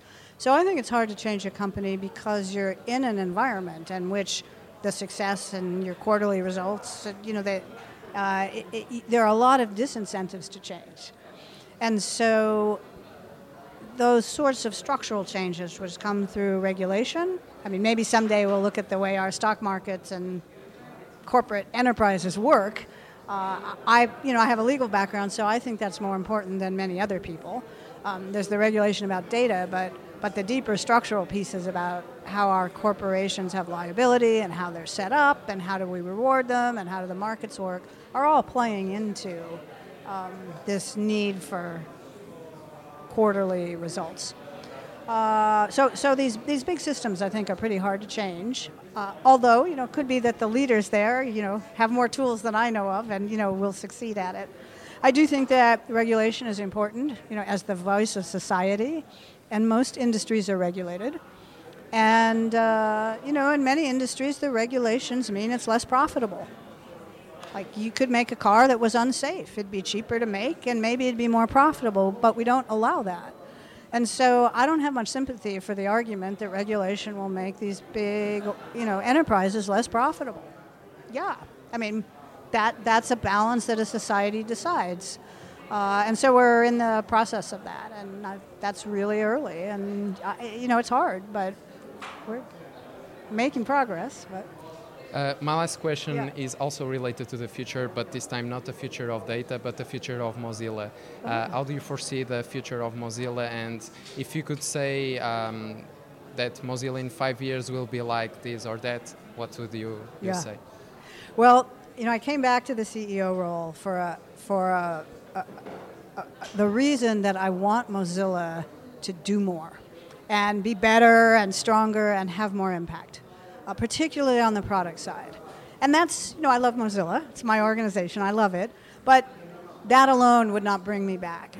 It's that we need change. Like internet life is not right. Like, we, we have such riches in the what the technology offers, but it's it's not right, and it's aiming really at outrage and dividing people, and so Mozilla, like, Mozilla needs a couple things. One, multiple products. You know, the browser is still more powerful than many people think, but it's not enough. So Mozilla needs, a, uh, you know, a, a broader set of products and a, a reformed new relationship with community. In, in the open source days, community was who you were. It was your first identity. You might be an employee, you might not, but you were a member of something. And when Mozilla is most successful, we are a scaffolding or a tool or a home or a community or sometimes it's like a family of people who aspire to something better. And we do certain things in a very organized way, like our products. They have to be great and secure, so we're very organized and controlled there. And there's organizations and resources and scaffolding for a much broader set of people who want to build something different and something better. And so in five years, Mozilla is going to have multiple products and also the new version of an open source community. And I don't mean necessarily filing bugs, like that's all standard open source. I mean, what does it look like to be part of a global set of people who want internet life to be healthier and better and have found a way to connect and engage and do something? Either in a highly controlled way, the way we build our products, or in a much more locally driven, like this is what needs to happen as part of this overall Mozilla, you know, aspiration for something exciting and technological and internet driven and better. Thank you so much, Mitchell, for being here with us today. It was a pleasure to to to hear from your side what you you also think about the the, um, the future of, of data, the future of Mozilla, but also about your academic background, which is certainly um, interesting for our audience. From our side, Tech for You, that was it for the first interview at Web Summit 2022. We'll be back in a couple of days with uh, our second interview. Until there, um, check our Instagram at tech4u.er uh, and see you next time. Esperemos que tenham gostado desta, que, que foi a primeira entrevista que fizemos nesta edição uh, da Web Summit 2022. E agora, Pedro, passo-te a palavra para introduzir aqui a nossa segunda entrevista um, nesta, nesta edição da Web Summit. Bem, a segunda entrevista foi, foi realizada por, por mim, ao, ao António Rocha, um dos cofundadores da, da AI, vencedor do Prémio Pitch da edição passada do, do Web Summit. É uma entrevista que foi, foi conduzida em português, naturalmente, somos dois portugueses. Uh, e falámos sobre os primórdios da, da SmartX AI, uh, como é que a Web Summit impactou uh, a empresa e como é que eles vencerem o prémio também impactou isso, sobre os planos futuros para a empresa e que conselhos é que ele tem a dar a jovens empreendedores portugueses. E dizer que a entrevista, um, a entrevista foi feita em português, aliás. Já, já, mencionaste- tinha referido. Já tinha mencionaste referido, isso. já. Uh, portanto, fiquem desse lado para, para a entrevista completa do Pedro com o António. Eh, Esperemos que gostem. Fundada por eh, António Rocha, juntamente com os seus colegas Gilberto Loureiro e Paulo Ribeiro, na, na altura estudantes da Faculdade de Ciências da, da Universidade do Porto, a SmartX AI venceu o concurso Pitch da Web Summit 2021, eh, a competição de startups que acontece anualmente. Hoje, aqui presente connosco, temos o António. Olá, António. Olá, tudo bem? Está tudo bem contigo? Tudo bem também. Como- Obrigado pelo como- convite. Nada, o prazer é nosso. Como, como está a correr esta edição da Web Summit para ti? Eh, está a correr bem. Nós este ano voltamos, depois de termos ganho o concurso Pitch no, no ano passado, ahm, na mesma com o mesmo objetivo de captar alguma atenção do público para o que estamos a fazer, ahm, no- com, o- com a, a audiência target serem ser pessoas talentosas, que queiram vir contribuir aqui para a nossa missão, nos queiram vir ajudar. Nesse sentido, tem, tem- temos estado a cumprir o objetivo e sentimos estar a correr bem. Incrível. Ora, então vamos, vamos começar a, nossa entrevista com, com a seguinte questão. Uh, a startup londrina, a Wave Technologies, uh, vencedora da edição da Web Summit 2018, uh, referiu que, que, a publicidade uh, proveniente de, dessa conquista uh, lhes, lhes, deu o impulso para, para a próxima ronda de, de investimentos. Uh, como é que a conquista pela Smartex AI do concurso Pitch providenciou tal? Sim, no nosso, no, ou seja, a publicidade é sem dúvida o principal foco e principal ponto positivo de participar no pitch, de ir à final até e, e eventualmente, obviamente, ganhá-lo. Um, agora, a audiência dessa, dessa publicidade é, obviamente, uh, potenciais investidores que possam, possam aparecer e que tenham um interesse e possam começar a gerar conversações para, para, para fechar essa, essas rondas. Um, audiência de, ou seja, de potenciais contribuidores para, para a nossa missão, ou seja, uh, potenciais colaboradores, engenheiros, uh, todas as formas, uh, todo tipo de pessoal. Um, e essas são as duas principais, digamos assim, audiências. Uh, também há empresas que beneficiam que, com terem audiência que são potenciais clientes, não é o nosso caso, como, como devem imaginar, que a nossa audiência é a indústria têxtil, que não está muito presente no, no Web Summit. Um, há muitas empresas que, que, captam mais o primeiro ponto que eu referi, ou seja, do, do investimento. No nosso caso, um, ajudou, mas não foi aí que foi o principal ponto de viragem, onde nós sentimos uma grande diferença, foi precisamente em sermos mais conhecidos. Antes da Web Summit, o pessoal conhecia-nos, cá em Portugal e na Europa em geral, mas não significativamente, e depois da Web Summit um, tivemos uma publicidade que, que, que, já muita gente nos conhecia, e nas entrevistas de emprego que nós fomos feito ao longo deste, deste período, Uh, muita gente, ah, eu vivo no Web Summit, ganharam o pitch aí, gostei muito do que fizeram e não sei o quê. Então, nesse sentido, foi, foi, acho que foi aí o nosso principal um, ponto de viragem em termos participado no pitch. Dirias então que, que, foi um impacto bastante positivo? Sim, sim, sim sem dúvida. Há uma, há uma SmartX pré-pitch e há outra pós-pitch. Ótimo, incrível. Uh, foi então uh, no final de 2018 uh, que tu e os teus dois colegas largaram as vossas antigas posições no, no, mundo, no mundo do trabalho e rumaram à China. E onde, onde numa fase muito inicial da, da SmartX, receberam o vosso primeiro investimento, 250 mil dólares, por parte da SOSV. Quando é que ocorreu o, o, ponto de viragem? Ou seja, quando, quando foi aquele momento em que vocês pararam e pensaram: tá, isto está mesmo a acontecer, vai dar certo?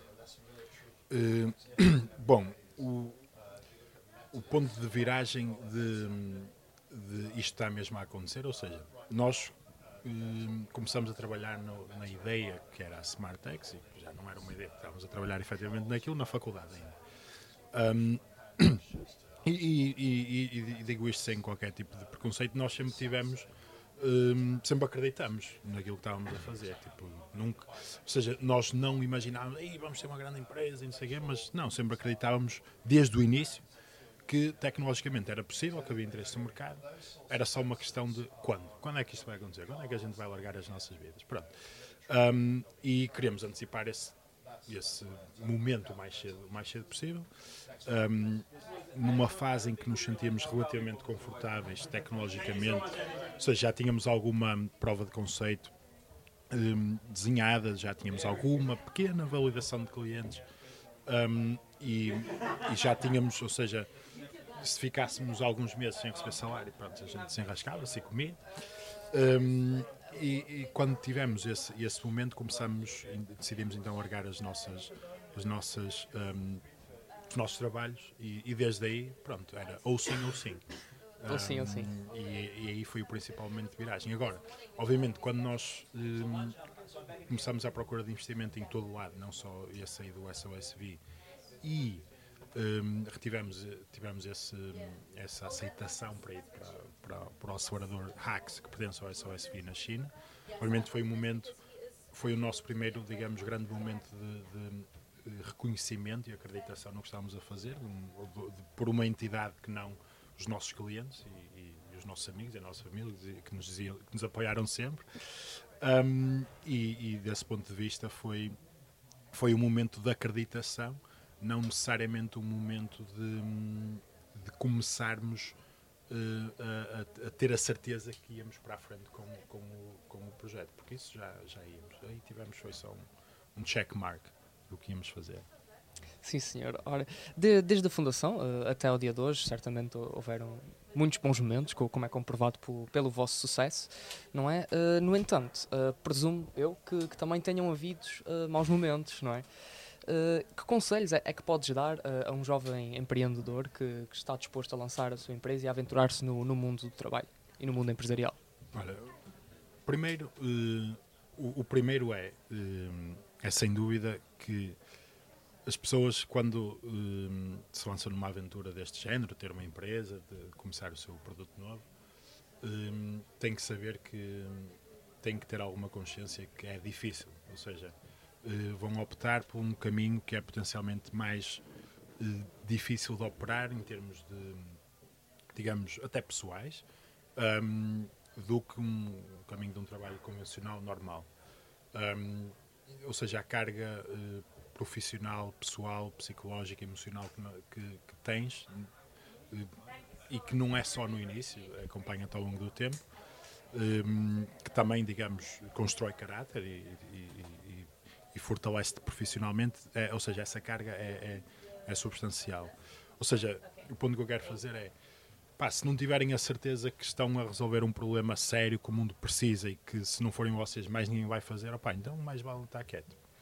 Pronto, passando essa fase, o segundo conselho que, tipicamente costumo dar é: um, ok, sabem que querem mesmo fazer o que vão fazer, uh, sabem que o problema é mesmo real e que não há mais ninguém que, vai, que vão fazer, pronto, vamos para a frente. Não vão sozinhos.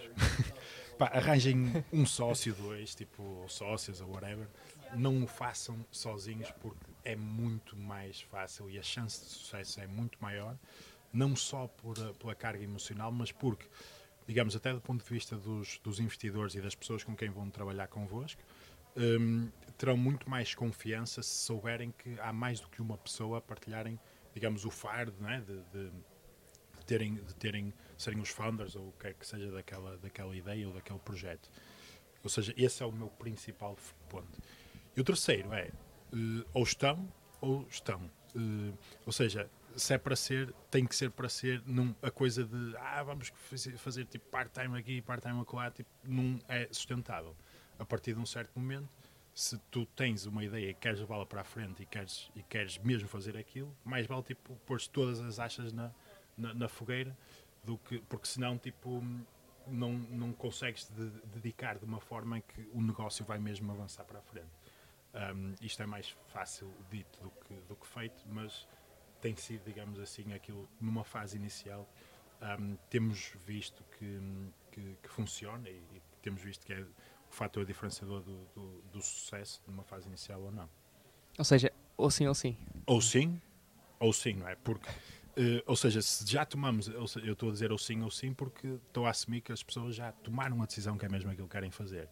Então, ou sim ou sim mais, se querem, então têm que querer. Senão, mais vale voltar ao primeiro ponto que eu referi e dizer que não. É. Incrível. Ora, por último, uh, e ainda que, que a SmartX AI tenha, tenha poucos anos de, de, existência, tem, tem todo, todo o potencial para ser uma empresa de, de topo mundial. Uh, dentro do que for possível revelar, claro, uh, quais são os, os, planos futuros para, para a SmartX AI? E como é que vês a SmartX daqui a, por exemplo, 5, 10 anos? Bom, um, os nossos, nossos planos é, é, é, isso, é continuar na mesma na, na, nossa, na nossa missão, ou seja, focados em, em, em resolver o problema que estamos a resolver, com, um, com, muito, com alguma obsessão positiva pelos resultados dos nossos clientes e dos nossos parceiros.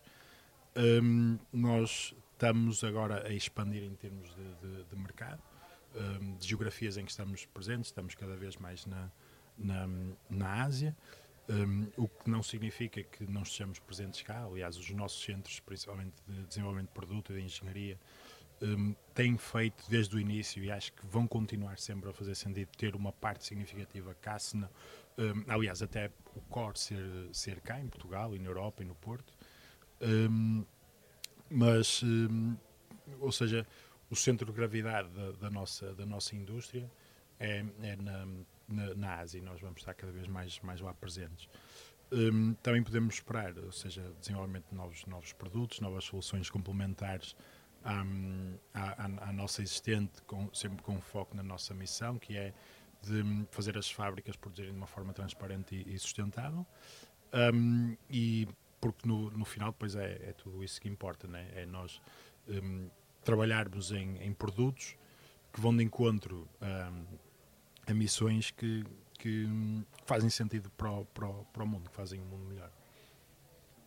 Obrigado, António. Foi, foi muito bom falar contigo. Desejo-te a, a, ti, eh, ao Paulo e ao Gilberto todo, todo o sucesso do mundo e que sejam muito bem-sucedidos na, na, vossa missão. Muito obrigado. Estamos em contacto. Pedro Pacheco, José Magalhães e, e João Pires, Engenharia Rádio, Tech for You, no Web Summit 2022. Ora, e como não há duas sem três, José Diogo, queres-nos introduzir aquela que claro foi a nossa sim. terceira e última entrevista nesta Web Summit? A entrevista com o António Rocha foi brutal, Pedro, boa, uh, mas agora a, próxima entrevista, tal como a do João, vai voltar a ser em inglês. Desta vez, uh, uma entrevista com Brett Martin, o cofundador da Kumo Space. Uh, Kumo Space é um software de ambiente virtual de escritório uh, particularmente útil após esta vaga de teletrabalho depois da, da pandemia de Covid-19. Vamos agora falar sobre. Agora não, vamos passar umas, alguns minutos sobre a experiência de empreendedora de Brett Martin, como é que as empresas durante a altura da pandemia se adaptaram ao trabalho remoto e é também algumas perguntas mais pessoais, uh, algum, como é que teve o, a ideia de criar a Como Space. Uh, terminamos também com alguns conselhos de Brett uh, a todos nós que procuramos o, o próximo passo a seguir. Uh, ouçam até ao fim o, o conselho de Brett que, que me ficou marcado a mim e certamente ao, ao João e ao Pedro. Espero que gostem. Welcome to Tech4U's third and last interview of Web Summit edition of 2022. Today we have the pleasure to share the interview booth with Brett Martin. Howdy. Columbia's University adjunct professor for the MBA courses that you co-founded, which are called Data Analytics in Action and Digital Literacy for Decision Making. Correct. Yes, and you co-founded Venture Capitals and Kumo Space. Uh, yeah, Charge Ventures is my pre-seed fund in New York, and then Kumo Space is uh, virtual offices for distributed teams. Yeah, so you call yourself a virtual headquarters for remote teams. So, Brett, welcome to Tech for You. Thanks for having me. And how is website going for you and for Kumo Space? It's been great. Just yes? you know, great people, uh, good energy, good vibe. A lot of people thinking about you know fun ideas, and you know today I was thinking, wow, everyone here is like you know, ten years out on the curve. So the the future is here. It's just not uh, evenly distributed yet. Yes. Okay. So I noticed you have vast entrepreneurship uh, experience. You co-founded and followed the role of director of finance in a non-profit mentoring program. At what age uh, are you? Rise New York. Yeah, that yes, was Rise New York. When I was an investment banker back in the day, I was feeling a little like needed to give back. So my friend uh, Jen Hugo and I started uh, just a small nonprofit. Yes. Uh, how old were you back then? Uh, I was 21. 21. Yeah. So you were your, 21 your, years your old. probably. Pro- yeah, 22 actually, but and then you moved through some digital marketing positions, and you ended up co-founding Sonar Media and Switch, and finally Como Space. I know I probably missed a few important milestones, but this is impressive we have, enough. We have a 20 years, you know, we got to summarize it quickly. yes, we do, we do. But uh, I have a question for you. What drives you to keep working and keep experimenting on, I mean, not now, but what dro- drove you to experiment on such vast areas and well, you know, it's funny. My my, uh, my girlfriend and I were doing kind of like a values exercise. We are talking about like you know what what we value, um, and I think you know for me a lot of it is like just I just want to be able to do it my own way. Do you know create my own little world where I get to focus and spend my time on, on the things that I, that I really love. And, and one of those things is um, using technology to create new forms of new new and more authentic forms of human interaction. So, you know, how can we use tech to create new experiences, but that are uh, uniquely human? So whether it was Sonar with using tech to find out how you're connected to the people nearby at a conference like this, you might want to know, oh, who else, you know, likes surfing, or who else is, you know, friends with, um, you know, my friend Marco Calcara, or you know, Switch, which was sort of making it easier for people looking for jobs to connect with, um, you know, hiring managers, or now Kumo Space, which is like, you know, we were talking about remote work before this interview started, and saying how, you know, uh, it's kind of isolating, and you don't really feel connected to the job, and so that's a big problem. And so Kumo Space is all about how do you, you know, make remote work more human, more connected, you know, uh, fa- faster and, and more authentic. So that's just the latest challenge, I guess. Okay, so talking about things you love doing, as you were mentioning, uh, when the COVID pandemic made companies all over the world uh, embrace remote work, you traveled around the world through beautiful countries and you ended up fund- founding Kumo Space while doing so. Is that correct? That is true. I love that you did your did your research. Yeah, Uh, I did. Yeah, you know when the pandemic hit, I you know I've lived in New York for almost 20 years now, and so I instantly took the opportunity to get out. I went home, hung out with mom, spent six months at the beach where I grew up, and then when I saw that you know you couldn't really it was hard to get sick if you were outdoors i said okay where's a great place outdoors where i can spend this pandemic so i went to costa rica with some friends and you know started kumo space from, from in a shack in the beach Wow. Wow. um, I want to follow last question's train of thought with the following question. How do you manage to organize yourself between leisure and work?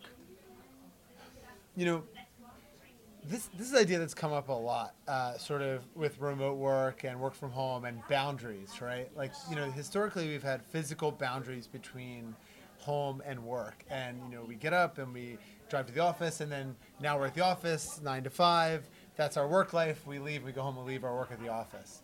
Um, I think increasingly those boundaries are being blurred, right? Like even before the pandemic, people were doing work on their mobile phones and doing, you know, work on the weekends, doing work at nights. And so I have kind of a different philosophy, which is rather than have work life and home life, I, I sort of try to combine the two. So for me, it's less about being on and off, but making the two work, you know, together. And so one of the big benefits of remote work is wow, I can work and surf from the beach. And you know, before I could never do that. I was tethered in an office in New York City. So I don't think about work from home. I think about work from anywhere. So you can kick ass, build great work, build a big company, build a billion dollar company. But you can if you can do it from the beach while surfing every morning. To me, that's like the best of both worlds. So I think about you know work and life balance as less as like either or, but both. Okay. So, do you have any tips for not sent, uh, I mean, setting the, the wrong boundaries that sometimes can compromise the, the quality of your work or even the quality of your leisure? Yeah, um, it's a it's a good question because I think the the the downside of this is you know you have your phone on you all the time and you can never get away from your work and it's constantly be- beeping at you and so I think you do need to be more intentional about being being present where, wherever you are and you know I think um, how do I do this? I, yeah, I I just try to be present. I meditate. You know, it was funny. We, we came in here and uh, we had a kind of something stressful happen right before, and we sat outside on the edge of the web summit. My girlfriend and I, we sat outside right, and then it's like you know thousands of people kind of walking in, and we just took a second and we and we met. You know, just had a little breathing exercise, like simple sort of five minute meditation, just to center ourselves and you know be like oh you know what all that it's all noise right Helps Just you like- stay present. yeah, this is the moment, right? Like I'm excited to be here with, you know, your team and you know you're asking great questions, and so I just want to enjoy that. I don't want to be thinking about what the next meeting is or you know the the party tonight. It's like no, let's just enjoy this chat. It's perfect, but we're going to head a bit backwards and we're going to try and find out what was the enlightenment moment that uh, led you and Yang to come up with Kumo Space. Yeah, um, I mean, you know, my co-founder Yang, he's the CEO of Kumo Space, and uh, we've worked together our whole, you know, our whole lives. Every project I've worked on, whether Sonar or Switch or Kumo Space, do with Yang. And um, you know, what happened was I, for Charge Ventures, which is my venture capital fund, I used to throw a monthly networking event. And so I would get all my homies there and we would get some wine and we'd talk deals and share deals, right? And that was a great way of building community and building my business for Charge Ventures. And the pandemic hit and it was like, oh man, what am I going to do? And so everyone's like, well, why don't you do it on Zoom? And I was like, man, that is the point. The point is not to invite all my friends to watch me present for an hour, right? And so I told Yang, you know, man, there has to be a better way. There has to be a better way of getting people online and having groups of people interact together synchronously online. And so, typical Yang fashion, he came back two weeks later and he had built the prototype for Kumo Space. And so that's how we started. You know, we launched, we got you know millions of people all over the world using it. They're you know doing crazy stuff, having weddings, having funerals, having graduations, having you know bar mitzvahs and birthday parties, and uh, but what we realized was you know wow, there's a lot of people using this as a virtual office, and so there's teams that were spending you know six hours a day per person in Kumo space, coming in and out of meetings, in and out of conversations. So we realized, oh wow, an office is a place where you have multiple groups of people having different conversations, coming together fluidly, breaking apart uh, all the time. And so wow, this you know like what we realized was our own team at Kumo Space wanted more connection. They wanted to feel more connected, and so we started working out of Kumo Space, and we're like, wow, this works really well. So we built some tools for ourselves to make our own team feel more, feel more connected, and then we just started, you know, selling them to other people who had the same problem. So it wasn't. Uh, its first purpose wasn't to virtual office. It was for events and. Uh, you know, honestly, we were just like, wow, it would be cool if groups of people could be together fluidly online at the same time. We didn't even know what it was for. Wow. We launched it, we saw how people were using it, and then we decided to focus on virtual office because, you know, people are working, you know, we spend so much of our day working, right? You're like working, you know, in my case, I don't know, 10, 12, 14 hours a day. And if you're just sitting there and you're getting beeped at and you're just a little green dot on Slack and you're just in your inbox all day, that's like pretty alienating, right? It's not. It doesn't. You don't feel like a human. You feel like a little endpoint, eh, you know, worker API.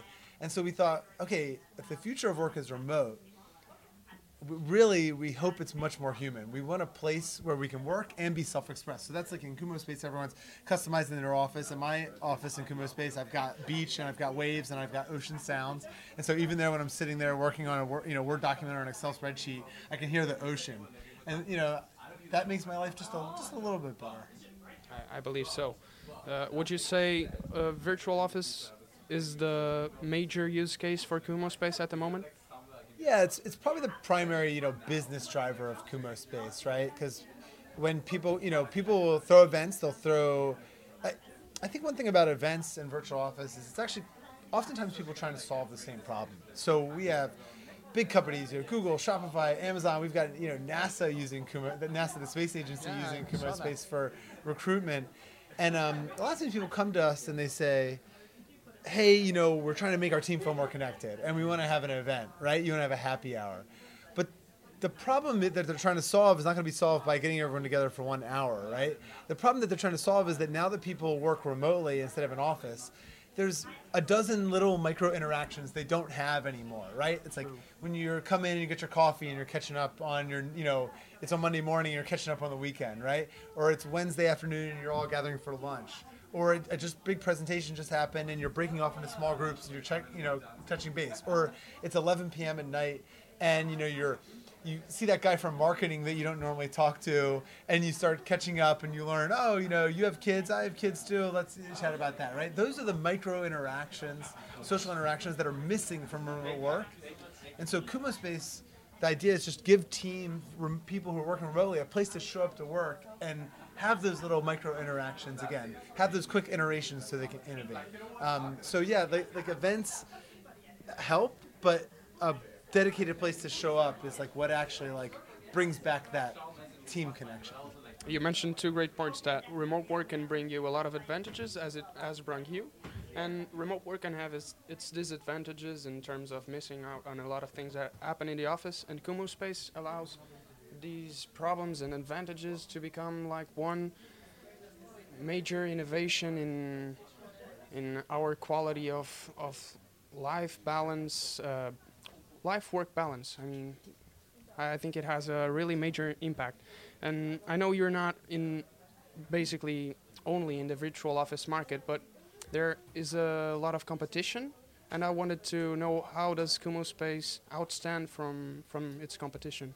Yeah, it's a good right. It's a big opportunity, right? There's like trillions of dollars of commercial real estate that companies have invested in. They're trying to figure out what to do, and they're and you know even more trillions hours of worker productivity that is critical. And you know you've probably heard about the great attrition, you know the great resignation where people don't feel connected to their companies anymore, so they're quitting their jobs, and you know all they care about. You know now without your team or any sort of allegiance to your company, you, of course you're going to quit and just take the next highest job every time it comes, right? Because every job feels the same, right? There's no quality difference in quality of your work, and so that's one of the big things that Kumo Space is trying to compete on, right? Is that we are trying to give companies that are creating virtual offices the power to create unique experiences for their employees, right? If everyone just provides the same productivity tools, the same workplace integrations, it's all going to look the same, right? And every remote job is going to look the same again. But we have a vision where you are not just a little worker bee, but rather you are a human who happens to be working remotely, and you are self-expressed, and you can create your office and make it, you know, feel like your home. You can, you know, tell jokes uh, with your coworkers, and there's like fun, you know, interactive elements that you can use to like express personality. So I'll give you an example. You know, one of our, our recruiter, uh, his name's Nikhil. He's just a really hilarious guy. He's, he's an actor in LA. You know, he's performing on all sorts of shows, and uh, he, you know, we have this ghost because we do kind of seasonal uh, items, right? So we just released a bunch of pumpkins and Halloweens and scary, spooky mirrors, and we had a, a ghost. And when you click on that, it would make a ooh, like a spooky sound, right? And so he used to start hiding these ghosts all around the office, and people would be people would be like, come into the office in the morning, or virtual office, and be like. You know, why is my office full of ghosts? Who did this? And it was just like the type of jokes you you might have. You can't do that on Zoom You can't, right? You really can't, can't. do that on Zoom. So Kumo Space tries to differentiate by being more human, being more authentic, and like really giving a place for self-expression in the virtual office. Okay, that's great. Um, I have one last question for um, about Kumo Space. Not our last question, but in inside what you can provide for our podcast. What are the um, future plans for Kumo Space? Yeah. So when we think about the future of uh, future of work, really, it's not even the future of remote work. It's the future of work. Uh, we think about it's about you know people say work from home, right? But we really think about it's you know work from anywhere, right? Like do your best job anywhere in the world. And so what we one thing we've really learned that people care about is flexibility right? People love the flexibility to work when they want, where they want. And so Kumo Space makes, you know, synchronous, make it much easier to have synchronous, fast, iterative synchronous interactions, right? The ability to like tap someone on the shoulder and be like, hey, can you come over here and help me with this? That's not possible on Slack. It's not possible on Zoom. You have to schedule a meeting. Hey, are you there? Right? In Kumo Space, you can just walk over and tap to someone, and you can, you know, see if they're present and available for you to have connection. And so we think about that.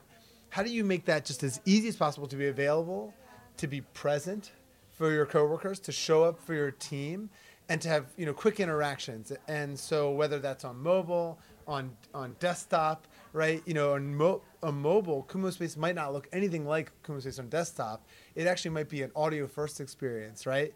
It might be kind of a you might just have your earbud in and you're walking around the park, but then you know your coworkers can just pop in and ask you a quick question, right? Because I don't think the future actually is sitting at your desk 10 hours a day.